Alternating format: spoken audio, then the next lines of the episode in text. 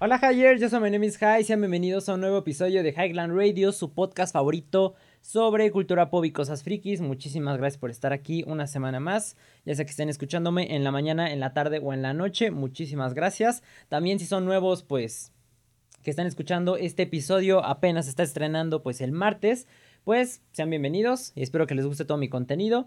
Nada más ahí como repasando la agenda de videos de la semana, pues los martes subo este el podcast, subo Highland, los viernes subo algún contenido relacionado a coleccionables, unboxings, reviews, subo de Funko Pops, de Lego, de figuras NEC a veces, este también de repente favoritos del mes, que son igual sobre algunas cosas coleccionables, sobre, no sé, películas, música, va dependiendo, ¿no? Eso es este, los viernes. Y los domingos subo el despacho de Guato, que es mi podcast de Star Wars, que ahorita ya estoy empezando a hablar de diferentes temas relacionados a Star Wars, porque antes nada más estaba cubriendo todo lo que eran los episodios del Bad Batch, pero como ya terminó la temporada, pues ya estoy hablando de otros temas, o sea, ya estoy hablando, por ejemplo, en el episodio último que que grabé esta semana en el 17, les conté sobre cómo empecé a ser fan de Star Wars y cómo pues comencé con esta pues afición tan grande, ¿no? O sea, que sí es mi saga favorita de películas y todo. Entonces pues les conté todo eso.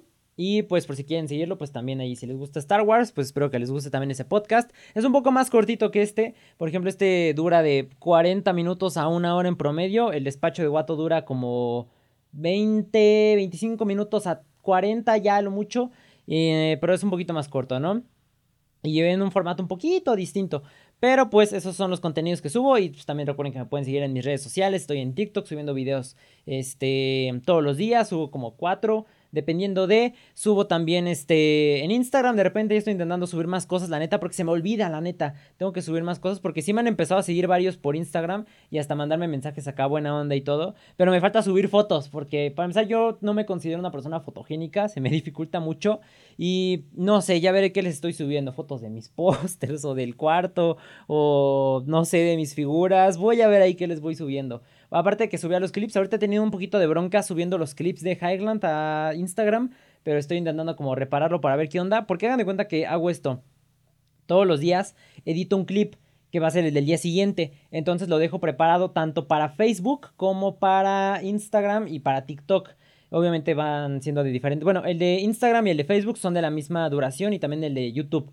Y el de TikTok es el que es más cortito porque solo tengo 3 minutos. Entonces, este, voy preparando mis clips, pero eh, Instagram tiene una opción para borrar, para guardar como borrador. Entonces, guardo como borrador o programo la publicación en Facebook, pero en Instagram lo guardo como borrador.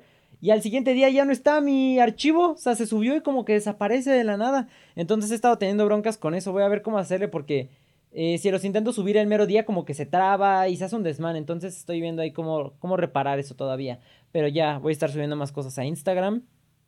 Y también, pues relacionado a las redes sociales y todo eso, bueno, al menos a mis redes y todo eso, pues esta semana estamos a punto de llegar a 200 mil seguidores en TikTok, que es una suma bastante impresionante de seguidores.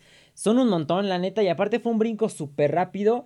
Ayer, que fue domingo, me dormí, iba a llegar apenas a 160 mil. Y hoy que desperté ya éramos 180 mil. Y ahorita que va igual avanzando todavía, ahorita somos, ay, somos, espérenme, 100, 195 mil. A ver si en lo que grabo el podcast llegamos a 200 mil, estaría muy chido, quién sabe. A ver qué tal, pero pues, este, vamos bastante bien. Nos faltan 5 mil nada más para 200 mil seguidores. Y pues está bastante chido, ¿no? La neta estoy muy contento. Yo les digo que no me guío tanto como por el número de seguidores como para juzgar a una persona. O sea, no juzgarla, pero me refiero a que los seguidores no no hablan de ti como persona, o sea, que no que tengas muchos seguidores quiere decir que seas el mejor creador de contenido del mundo o la persona más chida, ¿no? O sea, por ejemplo, hay cuentas que tienen millones de seguidores en TikTok, pero son unas personas basura, eh, por ejemplo, que han salido en la pandemia, que no les importa pues nada, ¿no? Más que realmente ser relativamente relevantes dentro de una aplicación. Entonces, pues les digo que yo no me llevo tanto con los seguidores, pero pues la neta ver que más gente te está apoyando y que les gusta tu contenido y todo eso, porque aparte me han llegado muchos comentarios, como les comenté la vez pasada, este, que me estaban mandando por Instagram de, bro, qué chido opinas, este, me gusta mucho tu punto de vista, pensamos igual, me gustan mucho tus videos, ya me aventó un maratón, cosas de ese estilo. Entonces, pues la neta, de todas formas, sigue estando chido, ¿no? La neta lo sigo apreciando bastante. Entonces, pues muchísimas gracias. Si son nuevos en el canal, si apenas me empezaron a seguir en TikTok o aquí en YouTube, neta, mil gracias. No saben cómo lo aprecio, no saben, pues cómo me motivan, la verdad, porque al final de cuentas lo estoy haciendo para que, o sea, todo este contenido es para ustedes, ¿no? Para su consumo, para que les guste, entonces, este...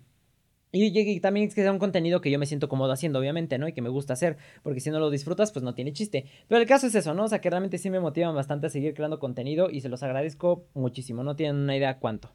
Y pues pasando ahora sí a lo que vi esta semana, pues esta semana no vi tanto, la verdad. O sea, sí he visto, pero no cosas nuevas, por ejemplo. O sea, me he estado manteniendo como que en los mismos animes, más que nada, porque ahorita estoy viendo demasiados animes y me estoy manteniendo en ir a completando cada uno de los animes, ¿no? O sea, por ejemplo, avancé un poquito más viendo JoJo's, avancé un poquito más viendo One Piece, ahorita apenas voy en el episodio 27, pero afortunadamente no se me está haciendo pesado, o sea, yo pensé que se me iba a hacer más pesado, quizá, Puede ser porque como es nuevo y pues nunca lo he visto antes y no sé qué va a pasar, no se me hace pesado, pero por ejemplo, cuando intenté ver Naruto, porque he intentado otra vez ver como que Shippuden otra vez desde el inicio hasta llegar pues a las partes chidas de que la guerra ninja y todo eso, y, y terminarlo ya viendo una vez, se me hace un poco pesado. Quizá porque ya me vi como que hasta cierto punto y ya sé qué va a pasar. Entonces ya es como de, ay, ya sé qué pasa aquí. Entonces ya quiero que se pase, pero pues no me lo quiero brincar porque pues quiero verlo completo. Puede ser porque es eso. Más que nada yo creo que sí ha de ser. Entonces pues One Piece hasta eso no se me está haciendo pesado. La neta es un, es un buen anime. Ahorita pues en general se está como juntando la tripulación de Luffy. O sea, ahorita voy apenas donde está la parte de este... Mm, ay, del vato este que va a ser el cocinero. Ya se me, se me olvidó su nombre. Este... Mm, no, la neta, se me, se me olvidó el nombre, perdónenme. Pero voy en esa parte. Este. Y donde. Mm, sí, donde están ahí reclutando como que el cocinero, todos están ahí como que entre que sí que no. Y ahí voy en eso todavía. Ya ahorita ya está en la tripulación, bueno, está Nami, Usopp y este Zoro. Entonces, pues apenas voy en los inicios todavía, me falta bastante.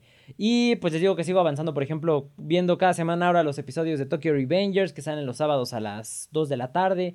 Que mm, que va chido, también va bastante padre. Este, ¿qué más seguía avanzando en cuanto a anime? Eh, JoJo's, One Piece, eh, Darling in the Franks. Todavía sigo viendo, bueno, no, no me acuerdo, creo que ya acabé, no me falta todavía continuar viendo el de el de Tonikawa, porque ya me acabé los episodios que están doblados, entonces me toca seguir con los que están, este, pues ya en japonés y subtitulados, y también con los de Food Wars, que también están, el resto de las temporadas están en Crunchyroll, porque nada más hay dos en Netflix, entonces sigo continuando con eso, y nada más comencé un nuevo anime esta semana, que es el de Little Witch Academia, que es de una, pues como morrita normal que quiere convertirse en bruja, este, se me hizo mucho como Harry Potter, incluso el, inicio, el primer episodio, porque tiene que llegar como corriendo a la ceremonia de inauguración de su escuela de brujas. Entonces, este, se pierde y se terminan peleando con un gallo gigante. Entonces, como que, no, se me dio muchas vibras como tipo Harry Potter. Igual y sí, como que se inspiraron un poco, igual y no, no lo sé. Les digo, porque esta morra es como normalita, entonces me hizo como una tipo Hermione.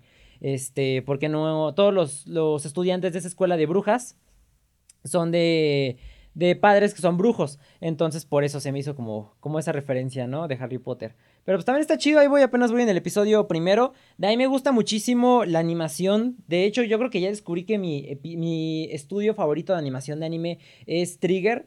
Que han hecho pues animes como por ejemplo Kill la Kill, este, Darling the Franks, Little Witch Academia, todos esos. Entonces, la neta, como que me gusta mucho el estilo. O sea, como que se ve muy moderno, pero sin perder esa esencia, pues que es anime, obviamente.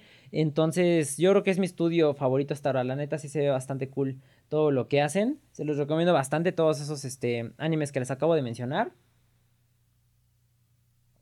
Y también relacionado a anime, ya se reveló cuándo se va a estrenar la segunda parte de la temporada final de Attack on Titan o Shingeki no Kyojin, como le gustan decir. Y el día de ayer, el 22 de agosto, anunciaron a través de la cuenta oficial de Twitter de Attack Titan que la segunda parte será estrenada durante el mes de enero del 2022, o sea, ya el año que viene, ¿no? Y en la televisora japonesa NHK, que digo, como me imagino cómo van los animes, digo, todavía no me sé tan bien cómo funciona esto de la transmisión y así, pero me imagino que ha de ser como igual, este, transmisión, ay, ¿cómo se dice? Bueno, que lo van a transmitir al mismo tiempo en Crunchyroll, ¿no? Que unas horas después de que se estrenó el episodio lo estarán subiendo a Crunchy. Entonces, pues la neta también eh, entusiasma bastante eso. Porque se ve que va a estar chido. Yo quiero ver cómo animan todo lo del retumbar, ¿no? La neta. A ver qué tal se ve. Si se ve tan chido como las ilustraciones del manga o qué onda. Porque sí se ve bastante cool eso.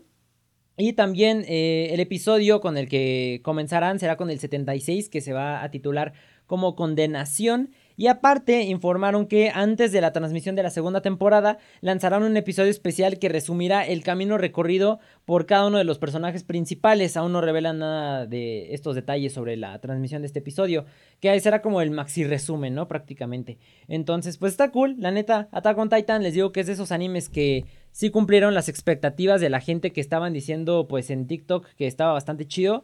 Eh, la neta sí me gustó bastante. No fue como, por ejemplo, Los Siete Pecados Capitales, que la neta se me hizo un anime súper de flojera. La neta no me gustó para nada, ni la animación. Eh, como tal, bueno, mm, la animación se me hizo promedio. Pero lo que era la trama, los personajes y todo eso, como que no me gustó para nada. Pero Attack on Titan, la neta, sí se rifó muchísimo. Si todavía no lo ven, véanlo. Eh, pues está en Crunchyroll, también está en Funimation. Casi casi falta que lo añadan a Netflix. Son capaces que lo lleguen a meter en Netflix. Y también este. O si no, pues ya ahí busquen ustedes, ¿no? Pero esas son las formas legales de ver Attack on Titan. Se los recomiendo bastante. La neta está muy bueno. Se van a clavar. Y nada más no se encariñen con personajes. Eso sería lo que les recomendaría. Pasando al siguiente. a la siguiente noticia. O al siguiente tema. Eh, también relacionado a series y películas. Hoy salió, hoy lunes 23, eh, el tráiler de Spider-Man No Way Home. Por fin, porque neta, lleva mi feed estancado lleno de puros videos. Digo, mínimo al día me salen dos videos de este Alex Arellano desmintiendo cosas sobre el Spider-Verse, que filtraciones y trailers falsos y no sé qué. Entonces ya la neta se siente chido que ya esté saliendo pues contenido verídico, ¿no? O sea, me refiero a que ya eh, fuentes confiables, ya un tráiler legítimo y todo. Entonces ya, o sea, ya faltas, este, ya no más faltas filtraciones y todo. Y se ve chido, la neta. Eh, yo no soy, les digo que súper fan de Marvel, yo soy más como un fan un poquito casual. Me gusta como que lo por encimita casi casi, no tan como poser, pero sí muy leve. No, no tanto como Star Wars, por ejemplo, pero se ve bastante chido. No sé si lo que sale en el tráiler está confirmado como Spider-Verse o no. Digo, si ya vieron, si están aquí en mi podcast, probablemente ya vieron también eso de, de Spider-Man. Y pues en el tráiler se ve bastante chido porque sale el Doctor Octopus, interpretado por el mismo actor que lo interpretó en la segunda película de Spider-Man, de la de Tobey Maguire. Salió este, bueno, no salió, pero también va a estar el Duende Verde, que también está bastante culto de eso. Y también va a estar, creo que este Electro, que salió en las películas, bueno, en la película de este Andrew Garfield. Y creo que también va a salir este, el Duende Verde, el Doctor Octopus, sale Doctor Strange, obviamente. Y también va a salir, eh, creo que principalmente esos dos villanos, si no me equivoco. Eh, y todavía no sale nada de si va a salir Tobey Maguire o Andrew Garfield, todavía no se declara nada de eso. Este, porque de lo que trata más o menos el tráiler es que como ya se reveló la identidad de este Peter Parker porque la reveló Misterio, entonces este cuate pues como que le hacen bullying, o sea, como que lo molestan mucho que por ser Spider-Man y lo persiguen y la gente lo corretea y todo. Entonces este cuate, este Peter va con Doctor Strange y le pregunta si hay alguna forma de que la gente olvide que él es Spider-Man. Entonces este Strange hace un hechizo para que todo el mundo olvide que él es Spider-Man, pero en el momento que lo están haciendo como que Peter lo está interrumpiendo como de, pero todos lo van a olvidar, pero yo quiero que mi amigo este, ya se me olvidó el nombre del amigo, por eso les digo, eh, no lo olvide. O que por ejemplo Mary Jane tampoco olvide todo lo que hemos pasado. Y cosas así. Entonces como que distrae Strange o algo así y como que se, le, se le descontrola el hechizo y como que abren el multiverso. Entonces ya da pie a que salga este Octopus y que salga el Duende Verde y todos estos villanos. Pero no se ve si va a salir este, los otros dos Spider-Mans, ¿no? Pero se ve que va a estar cool. O sea, ya con ver el Doctor Octopus, la neta sí es como de, oh, se ve perro. Y, el Duende Verde también, porque dicen que va a estar ahí. Entonces, digo, aparte porque se ve una de las como calabacitas esas que explotan. Entonces se ve que va a estar bastante cool eso. Y sobre todo les digo, o sea, que ya hay pues un tráiler y todo en forma. Ya no va a haber más videos de que el Spider-Verse confirmado y filtrado y no sé qué. O sea, yo la neta no pensé que fueran a sacar ese rollo porque dije, son capaces de defraudar a la gente estos vatos. Y como que siento que no lo iban a sacar, pero al final de cuentas pues ya se armó, entonces pues es una buena noticia para todos los fans de Marvel y de Spider-Man y todo, la neta, igual es una película que sí iría al cine a verla, a ver qué tal está. Em, creo que las otras dos de Spider-Man, creo que están en. Bueno, están en Disney Plus para empezar. Entonces, pues ya con eso ahí las puedo ver y me puedo poner al corriente para saber qué tranza, ¿no? Que sea de esas. Porque a mí no me gustan tanto las películas de Spider-Man de este. De este. Tom Holland, como que no me acaba de convencer. Mi favorito siempre va a ser Tobey Maguire. Entonces, como que las de Tom Holland, no sé, como que me da una vibra como rarona, como que se me hacen, no sé si muy infantiles o algo así, no sé, no, no me acaban de convencer. Pero bueno, pasando a lo que sigue, esta semana se anunció el elote más grande del mundo, o el ganador más bien del concurso del elote más grande del mundo, y fue Antonio Aquino Preciado, un agricultor originario de Tierra Blanca, Nayarit, que ganó el concurso de el elote más grande del mundo 2021. Y la mazorca que cultivó tiene un tamaño de 43 centímetros de largo. De ancho no es tan ancha. Yo pensé que iba a ser un elotote gigantesco, así muy grueso. Pero no, es como del grosor de un elote normal, ¿no? Entonces, pero la longitud es lo que importa. Em, y que es así como que hasta eso es medio flaquito. O sea, está, está 2-3, ¿no? Estéticamente no se ve tan bonito. Pero ganó un premio de 20 mil pesos. Y en segundo lugar quedaron José Freddy Flores, originario de La Canoa Cuapan con una mazorca de 42 centímetros de longitud. Y en segundo lugar, igual, digo, no sé por qué no hubo tercer lugar, quedó Lenny Elías Franques de El Rincón Coapan con un ejemplar de 41 centímetros. O sea, estuvo muy reñida la competencia, de que nada más se sobrepasaban por un centímetro cada uno. Entonces, pues está cañón, ¿no? Y aparte es un evento que van haciendo anualmente, o sea, no es de que mantienen el récord mundial de ser el lote más grande del mundo, sino porque, digo, puede ser, no, digo, mi teoría, no sé muy bien cómo funcionan esos récords con cosas que son, pues, orgánicas y que son propensas a descomponerse, pero, por ejemplo, el elote del 2017 medía 48.5 centímetros. Ese fue el más grande del 2017 y hasta ahora el más grande que ha habido. Entonces, eh, pero ya no mantiene el récord del elote más grande del mundo. Les digo que lo van haciendo anualmente, entonces me imagino que como se van descomponiendo, pues ya no hay, ya no mantiene, ¿no? O sea, ya no hay algo que mantenga este el lugar porque se va haciendo chiquito, no sé, ¿no? Les digo, no sé la neta cómo se manejen sus sus récords para cosas orgánicas. Pero pues está chido, ¿no? Está interesante. O sea, siento que es algo como que muy mexicano, de que el elote más grande del mundo. Ese concurso, como que es como si hiciera, no sé, el taco más grande o cosas así. Entonces, está bastante cool. Relacionado igual a, elotes, a maíz y a pues, cosas así. Esta semana un tema que estuvo como bastante en discusión en diferentes TikToks fue cuáles son los chetos normales. O sea, porque mucha gente dice que los chetos originales o los chetos normales, por ejemplo, si tú vas a una tienda y pides unos chetos normales originales, ¿cuáles serían? Si los puffs o los horneados, que son los de bolsa azul, o los que son conocidos como los torcidos, que son los naranjas, los de bolsa naranja, que en Estados Unidos son los crunchy. Entonces, pues estaba como que esa discusión. Y esto dicen que los azules, porque digo, pues yo pensaba, digo, los clásicos o los normales, digo, todo producto tiene su versión normal, ¿no? O clásica. Por ejemplo, los chetos, obviamente es la primera versión. Los chetos es la versión crunchy, ¿no? Porque esos salieron en el 48. Y después, en el 71, salieron los de bolsa azul, los puffs, los horneados. Pero, por ejemplo, en los chetos los normales serían los naranjas, obviamente los torcidos. O en los doritos serían los doritos nacho. En las sabritas, obviamente las sabritas de sal. por ejemplo, los fritos, igual, los fritos de limón y sal. Este, en los que son chetos sabritas, en los rufles, igual, los rufles de sal, ¿no? Entonces, eh, yo creo que esa sería la versión. O sea, los normales sería la primera versión que salió, ¿no? La primera receta, esa sería la versión normal. Pero pues según mucha gente no. Y este dicen que no, que los horneados serían la versión original o la versión normal, porque existen en versión pirata también los chetos azules horneados, que ven que son pues esos chetos que son como, este, hagan de cuenta que como del tamaño de los chetitos blancos que te ponen para proteger tus paquetes en Amazon o en diferentes paqueterías y que les puedes prender fuego y parecen como una vela.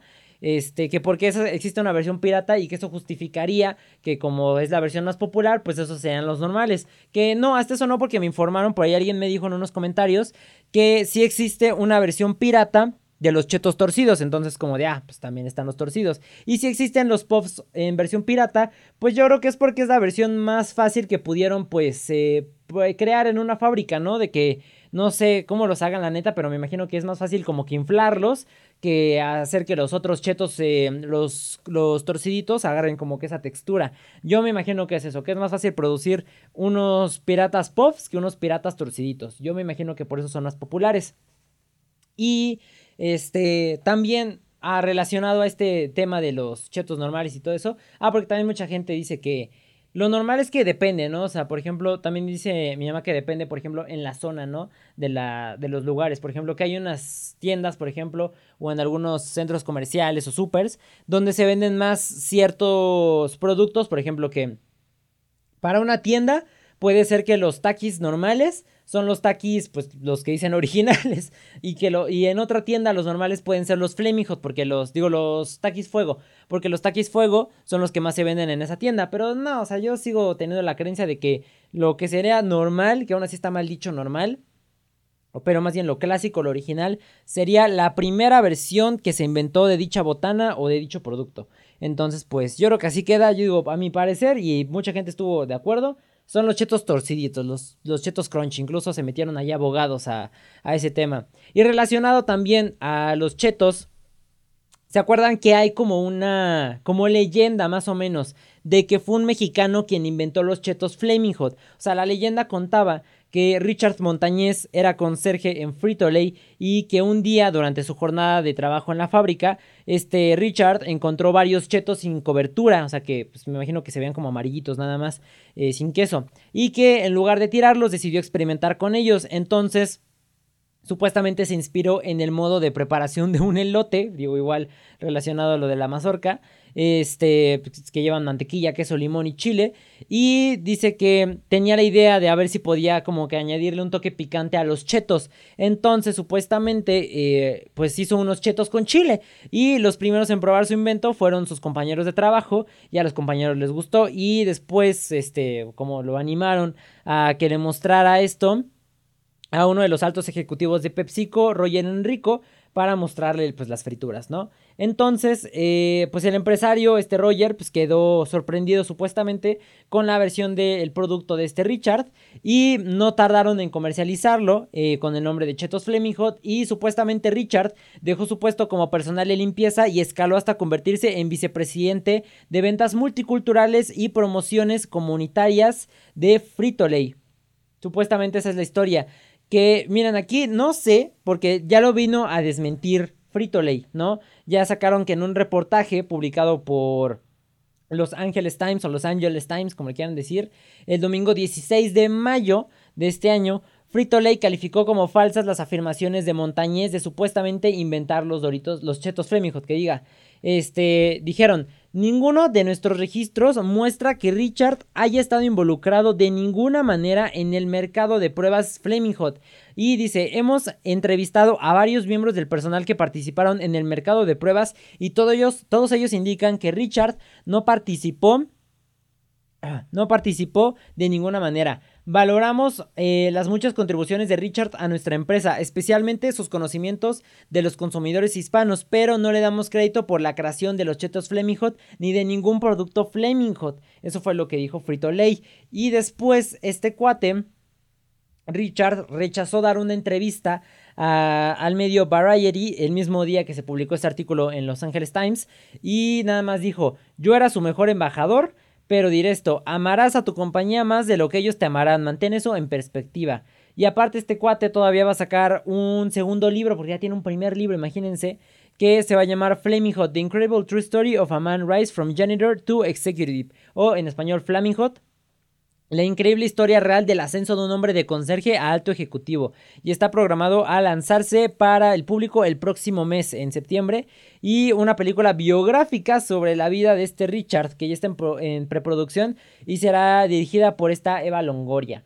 Ahora, yo no sé si la neta digo, supuestamente ya busqué este cuate y dice en su página de Wikipedia que sí es este, o al menos que sí fue vicepresidente de ventas multiculturales en Frito Lay.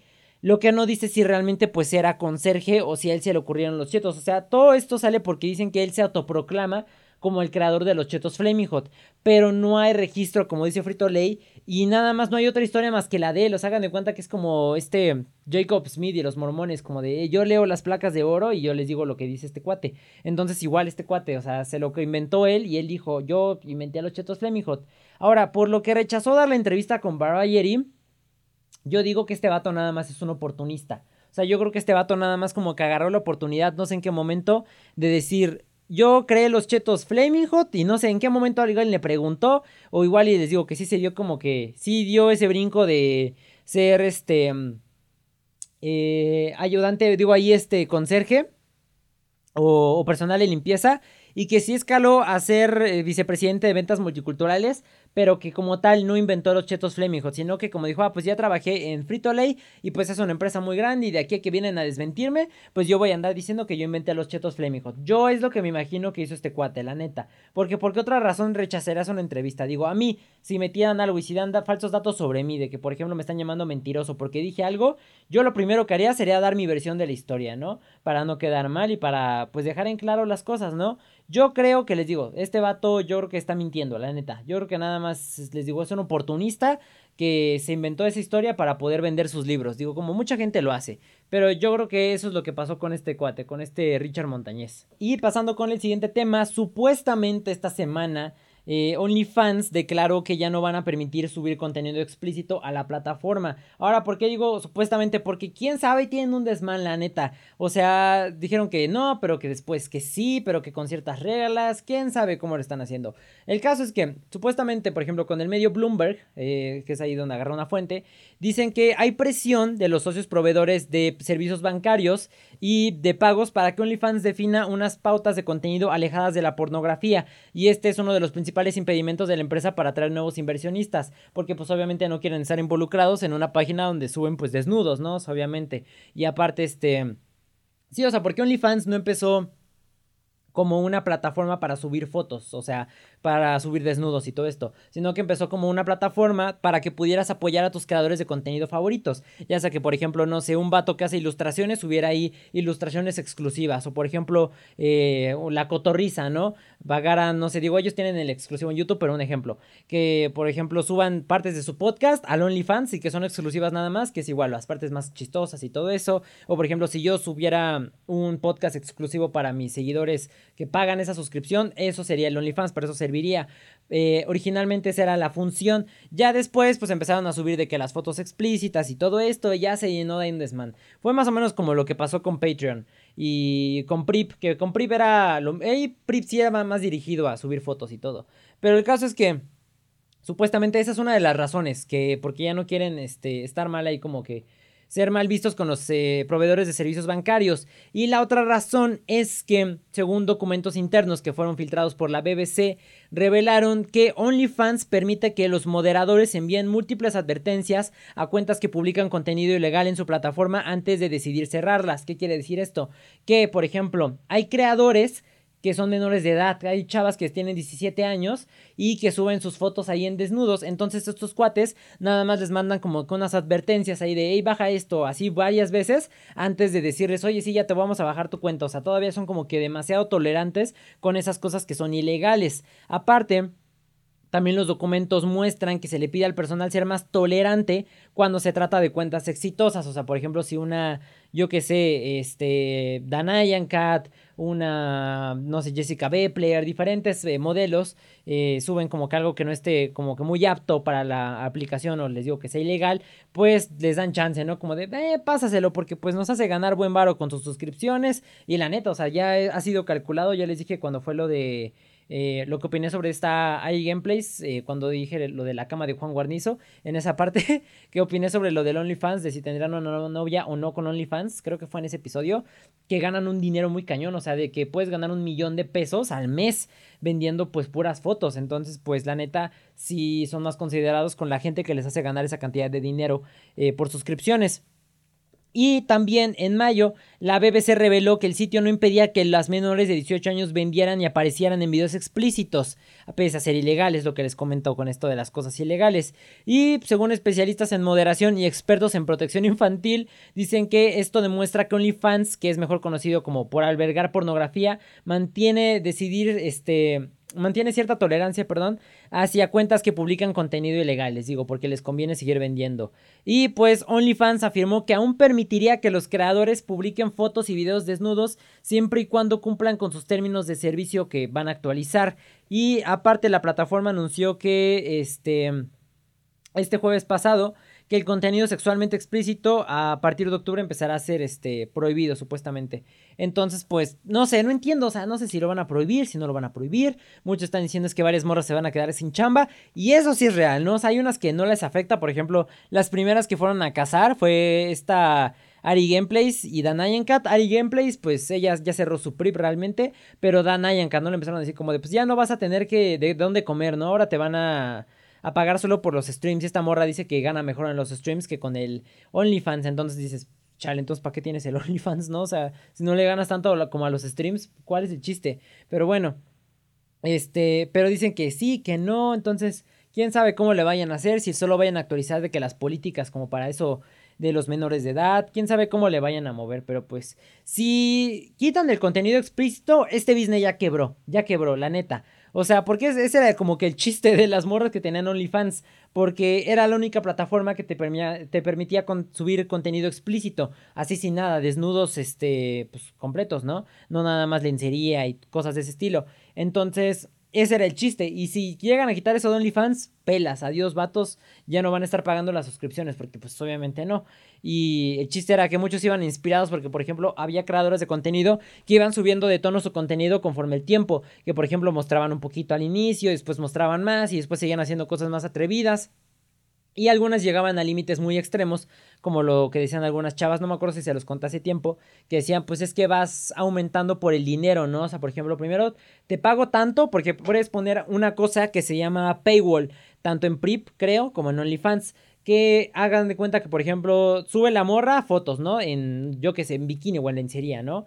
Eh, en la plataforma normal bajo una suscripción mensual, pero sube un video donde dice, en esta foto no traigo nada puesto arriba y tiene un paywall que es para desbloquear esa foto por, yo qué sé, 50 dólares, por ejemplo. Entonces, para poder ver esa foto donde no tiene nada arriba, tú tienes que desembolsar 50 dólares, aparte de ya estar suscrito mensualmente a su OnlyFans. Entonces, este, dice que empezaban con eso, ¿no? Con las fotos de que paywalls y los videos haciendo tal cosa y lo que sea. Hasta que ya después, eh, como tiene opción de chat y esto el Only, pues les ofrecían clientes como de, oye, ¿cuánto dinero por una cita? No, pues tanto, ¿no? Porque accedían, porque querían más dinero. Ok, ¿y cuánto dinero por tener una noche contigo? Y así se seguían y ya pues decía que daba pie como que muchas empezaran a entrar en, en, ¿cómo lo llaman? El negocio más antiguo del mundo, la prostitución, ¿no? El, el oficio más antiguo del mundo, la prostitución. Entonces, pues así es como sucedía esto. Y pues les digo, o sea, yo creo que ya va a valer gorro esto si, si quitan el contenido, la neta. Y les digo, o sea, hay chavas que realmente sí vivían de esto, o sea, que realmente su sustento durante un tiempo y era de todo, o sea, no solo eran de que chavitas de, por ejemplo, de veintitantos años, no, o sea, también había eh, amas de casa, eh, personas que vendían fotos de pies fotos de manos, cosas de ese estilo. Entonces realmente hay gente que sí recibía pues un dinero considerable cada mes por, por OnlyFans, entonces pues la neta, si lo quitan todo esto y con las nuevas eh, políticas de privacidad, pues la neta sí va a valer gorro. Pero pues a ver qué onda, hay que esperar aquí a octubre a ver si sí lo quitan o pues si se lo siguen normal. Mientras tanto, si alguna que tenga un OnlyFans está escuchando esto, pues órale, pónganse a aprovechar todavía lo que sobra de subir contenido explícito, ¿no? Pasando al siguiente tema, y algo que estuvo bien chido es que me he dado cuenta, ya me había dado cuenta desde un poquito antes, cuando fueron las elecciones de junio, que este, la página de TikTok del INE, porque el INE y el SAT tienen página de TikTok. Para los que no saben qué es el INE, es el Instituto Nacional Electoral aquí en México y el SAT es el Servicio de Administración Tributaria, que son los que se encargan de todos los impuestos y cosas así de la población. Entonces, ambas eh, instituciones tienen eh, una cuenta en TikTok. Y originalmente lo que empezaron subiendo ambas fueron, por ejemplo, contenido relacionado a, pues obviamente, el INE y al SAT, como por ejemplo, ve a tramitar tu credencial ya, porque si tienes tanto tiempo y si se te perdió y las credenciales con terminación tal necesitan ser renovadas hasta el día. Y por ejemplo, el SAT, date de alta en el SAT porque la página y unas instrucciones, tutoriales chiquitos y cosas así. Es lo que empezaron subiendo ambas páginas. Pero el INE primero comenzó a subir memes eh, relacionados a cosas así, de, de, tramitar tu INE, sacarte la foto para el INE,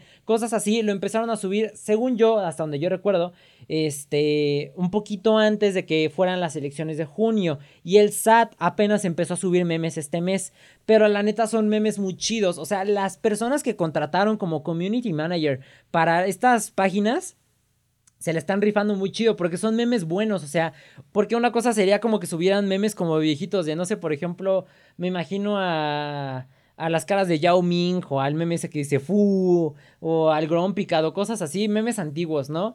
Este, que pudieran subir, que sean como los memes que conocerían todavía uno que otra persona pues ya mayor, pero no, me imagino que contrataron aquí chavitos, mínimo de unos que veintitantos años probablemente, porque les digo, suben memes actuales de que con trends que están eh, vigentes en TikTok, que están muy virales, con referencias a anime. Por ejemplo, vi uno de Tokyo Revengers, de este, mm, este Chinichiro, creo, que sube una, mm, uno el INE y dice, voltea porque te vamos a tomar tu foto para la credencial. Y voltea este Shinichiro y se ve como que acá muy guapo. Creo que era Shinichiro o este era Mikey, no me acuerdo. Pero el caso es que están subiendo ese tipo de memes.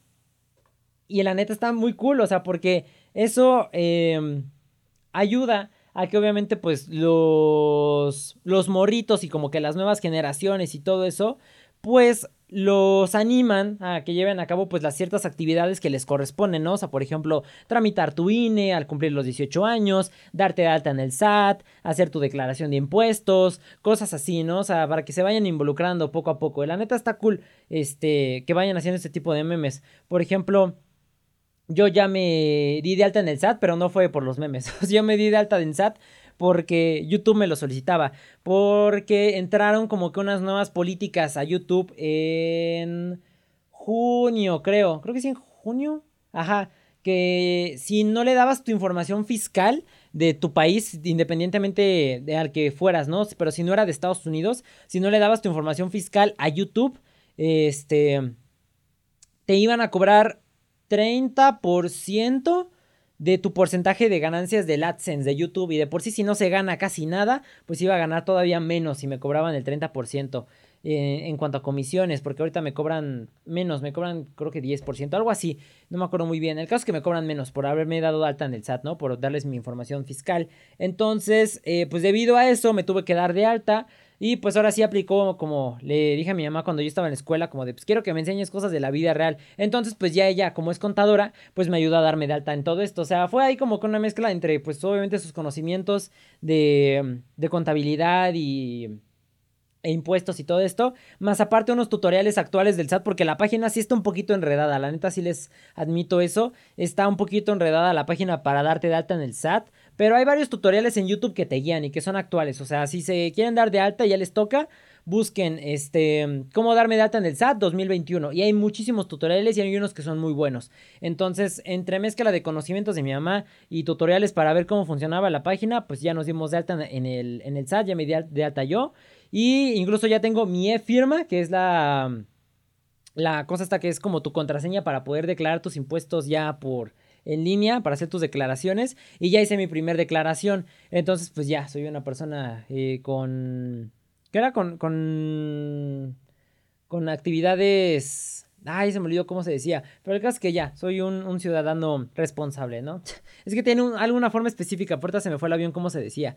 Este, pero pues ya, menos ya medida alta y todo eso. Entonces, pues, no está tan chido. Porque digo, ya son como de las partes como de crecer, de, ah, ya me tengo que dar data en el SAT. Y estos compas ya me van a quitar, pues, por ejemplo, cuando ya gane más varo, pues ya se van a quedar con un porcentaje. Entonces es como de, ah, qué triste. Y aparte, pues, con todo lo que se está moviendo, ¿no? Por ejemplo, de que ahora, si las tarjetas de crédito, de débito, tienen como más de dos mil pesos, tienes como que declararlos ante el SAT y cosas así, entonces ya está como que muy complicadón. Pero pues, eh, ahí va. Y les digo, los memes están bastante chidos. La neta, ahí sí le aplaudo cañón a quien sea el community manager del SAT y del INE porque se la están rifando. Esos memes están muy buenos. Yo ya sigo ambas cuentas y la neta están muy chidas.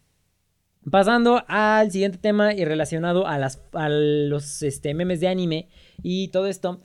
Hay un, como, no un estudio, pero una, más bien, es que no es un estudio, una VTuber más bien, porque supuestamente era como una pequeña investigación que hicieron en una página, más bien, este, que dijeron que las personas que tienen foto de anime son las más tóxicas. Y todo esto surge porque una VTuber japonesa que se llama Suto Emini tuiteó que la cosa más peligrosa para hacer en redes sociales es criticar algo relacionado a la comunidad otaku, porque eso atrae que te difamen, que te acosen y que la gente busque tus datos personales y que también te hagan amenazas de muerte.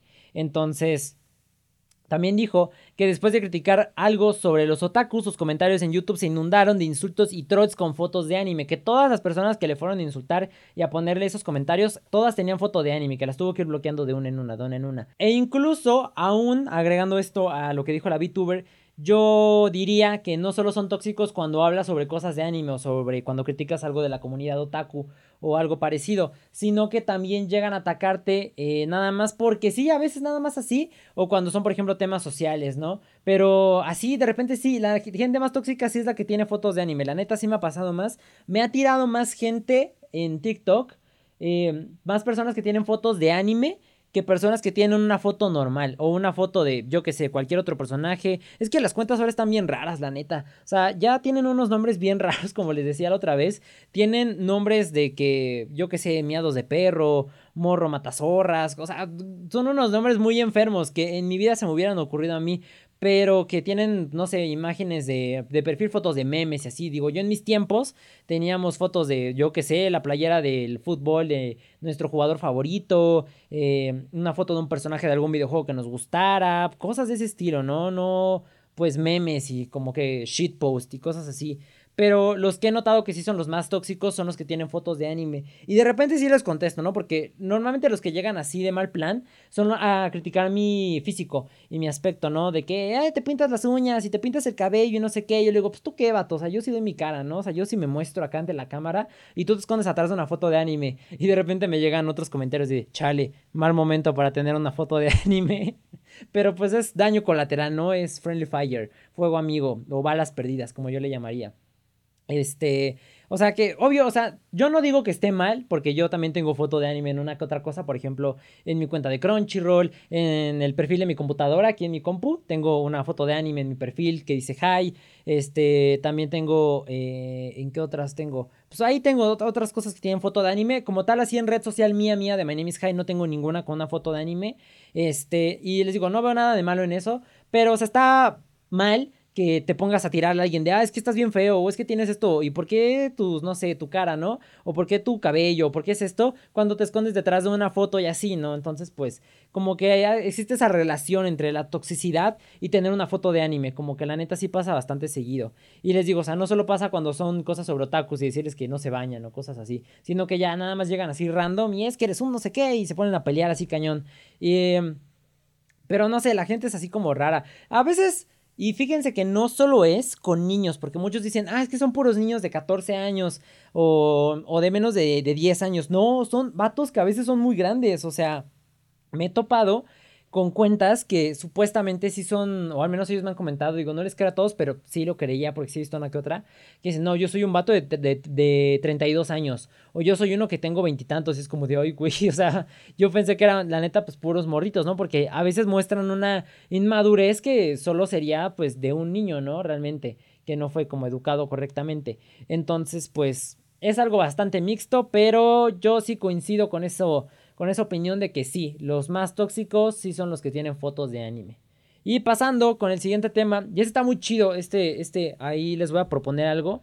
Va a sacar este Dallas Review una red social, más bien ahorita ya la sacó, pero está ahorita como que en mantenimiento, porque mucha gente intentó entrar de golpe, de que 150 mil personas y les tumbaron como que sus servidores. Entonces, para empezar, a mí varios me han comparado con Dallas por el tipo de contenido más o menos, y me ponen, o sea, neta, no les miento, búsquenlo, no es que yo les quiera fanfarronear algo así, porque a mí me gusta el contenido de Dallas. Como persona no lo conozco mucho porque veo que ha tenido de que broncas con Wismichu, y Wismichu también me gusta como creador de contenido, eh, por los videos esos que hacía como contestándole a la gente como de en sarcasmo y así, este, o las bromas y todo eso, la neta sí me gustaba su contenido. No estoy muy al tanto de qué beef se traen entre ellos dos, de que es que tú le hiciste esto a las morras y tú le hiciste el aquello y tú que eres un abusador, no sé, no tienen un rollo ahí entre entre ellos. La neta, yo no estoy muy enterado de cómo va todo eso.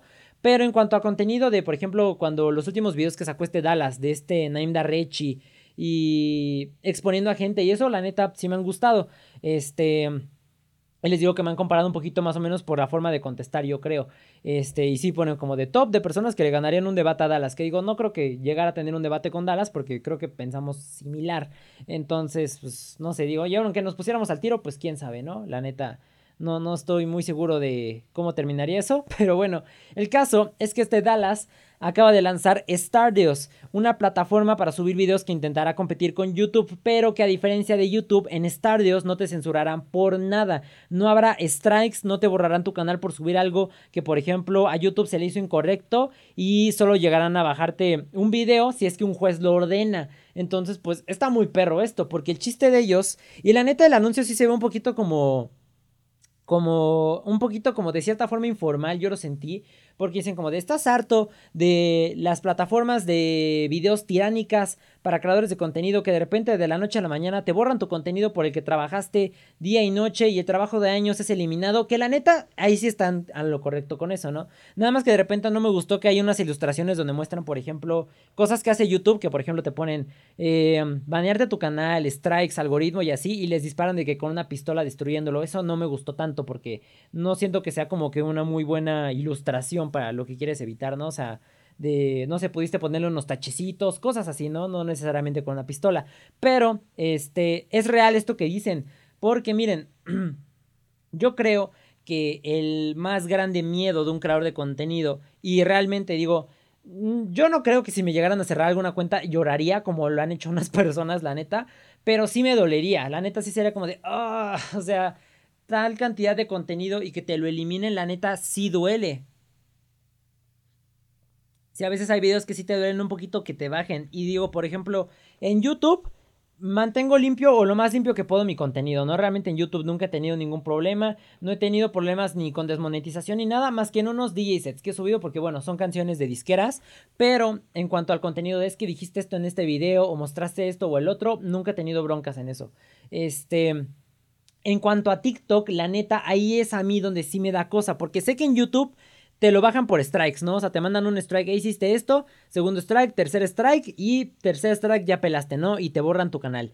Y en TikTok me ha tocado ver cuentas que las tumban por nada. O sea, porque he visto que hay cuentas que son como, por ejemplo, contenido sobre animales, este, contenido sobre la naturaleza, sobre ciencia, con gente que pues realmente no ha hecho como que nada ofensivo, comedia y así, y les tumban la cuenta. Entonces, como que a mí sí me da cierta cosa porque les digo, no me alocaría tanto si me toman mi cuenta y es algo que ya me he ido preparando, sobre todo por el contenido que estoy haciendo, como de puede ser que en algún momento, y digo, toco madera, que no pase ni nada, este, pero sí me he ido mentalizando de que puede ser que en algún momento me vayan a tirar mi cuenta, ¿no? O sea, estoy consciente de eso y me voy preparando para la situación, ¿no?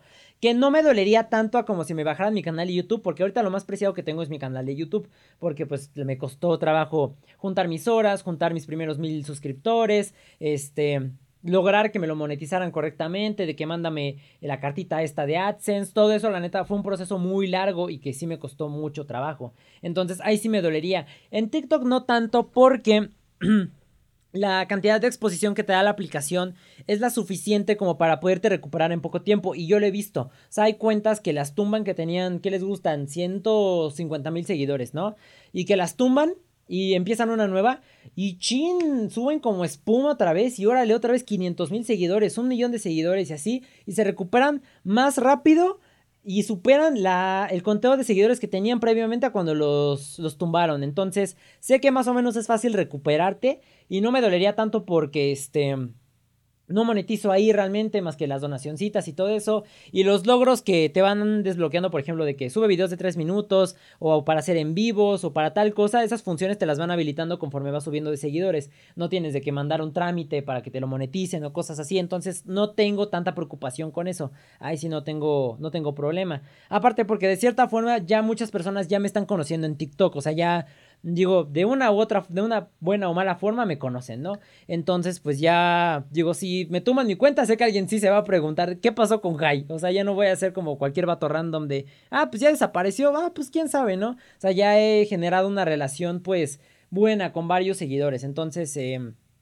yo creo que ya no, ya no tengo que tanto preocuparme por volver a, a, empezar desde cero en TikTok. Otra cosa que estaba pensando más o menos era, pero es que no lo sé, la neta, lo tengo muy pensado.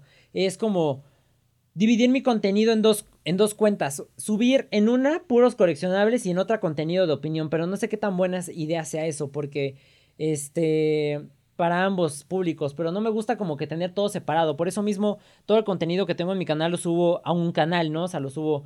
No, no hice un canal nuevo para el podcast, ¿no? O no hice un canal nuevo para los unboxings o para otra cosa, ¿no? Para el despacho de Guato, por ejemplo. Todo dentro del mismo canal. Siento que es mejor centrarlo todo eh, en una red creo que es mejor, en mi opinión.